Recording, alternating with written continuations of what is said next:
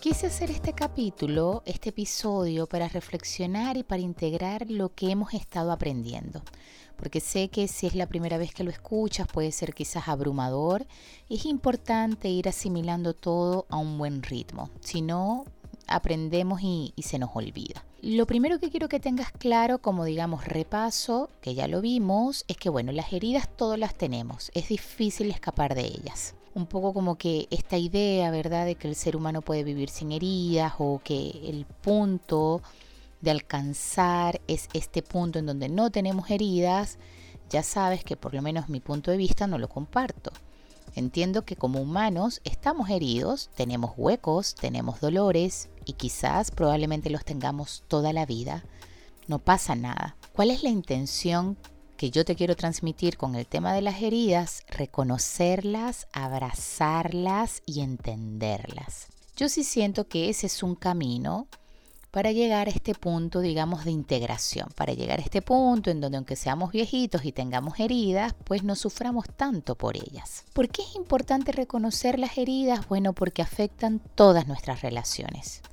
Y si conocemos nuestras heridas y aceptamos nuestras heridas, obviamente vamos a mejorar estas relaciones. Como lo vimos en el primer ejercicio que hicimos en el primer episodio, sabemos que nuestras relaciones, nuestra pareja, principalmente nuestro principal vínculo de apego va a detonar nuestras heridas, pero con todo. A veces sin intención, nuestra pareja a veces no quiere detonar lo que nos detona, pero lo hace. Así como quizás una madre también, sus heridas son detonadas por sus hijos, ¿sí? Es decir, las personas que más amamos tienen como ese poder, ¿no? De detonar esas cosas oscuras, ocultas, que no queremos tocar mucho.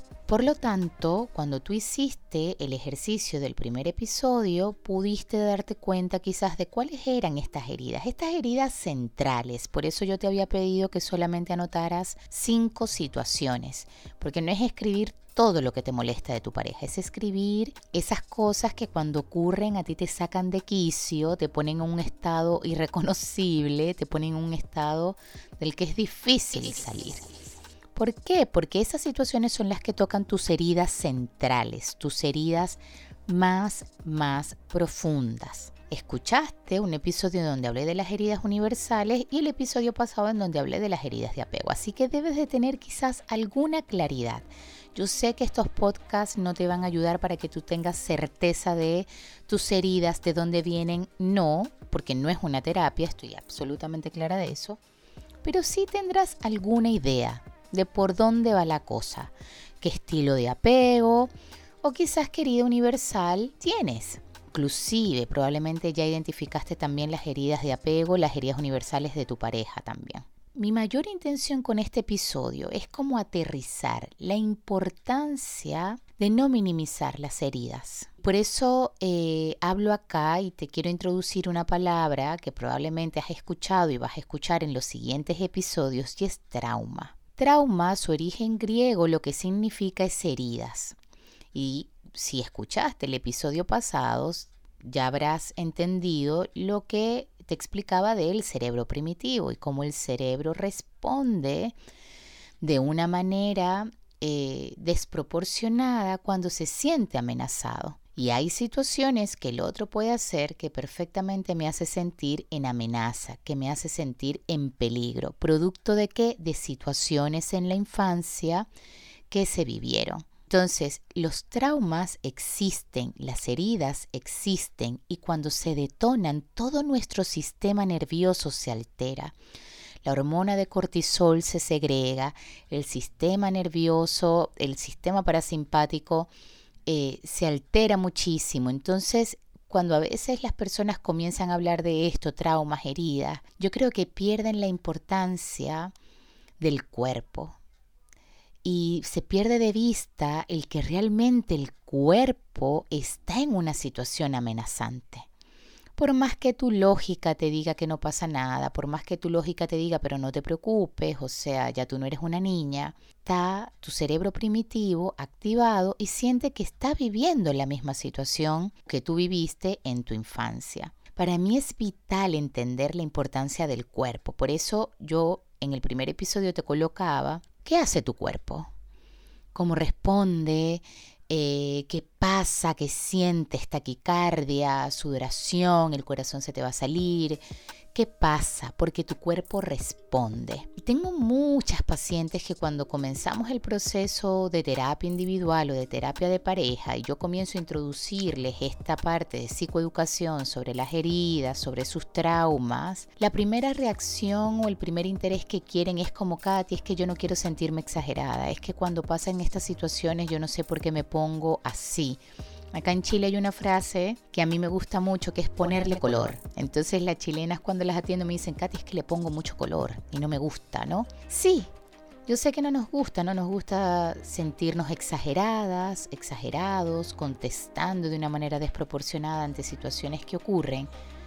Pero es que hay que entender que lo que está pasando en ese momento y que lo que se está activando en ese momento no es cualquier cosa. Entonces, si hay algo que yo quiero transmitirte en este episodio, es que cuando se detone alguna herida, de aquí en adelante, por favor detente, repítete alguna frase que te calme, abraza esa herida, entiéndela, entiéndete cuando estés en esa situación. No busques minimizarlo, no busques ignorarla, no busques pasar la página inmediatamente.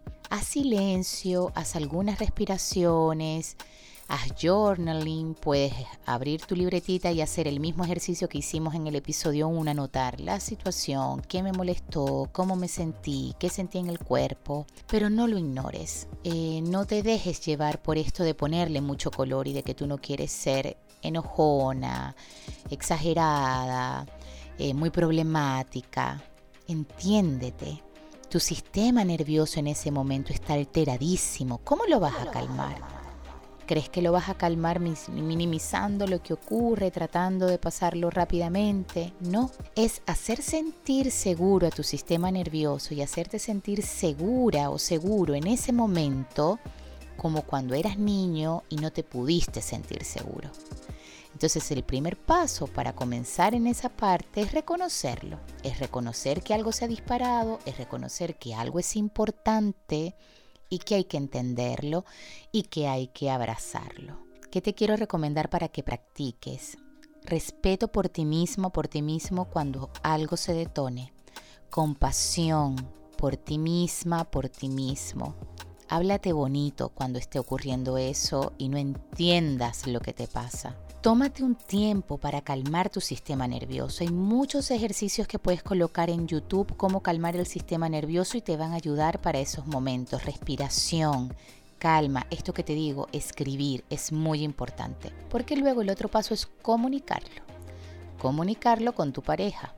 Pero ya de eso vamos a ir hablando en los otros episodios porque es importante esto de, bueno, cuando se detonan las heridas en pareja y cómo lo podemos manejar. Así que eso era lo que te quería invitar en este episodio. Veme comentando qué te parece y bueno, nos vemos en el siguiente.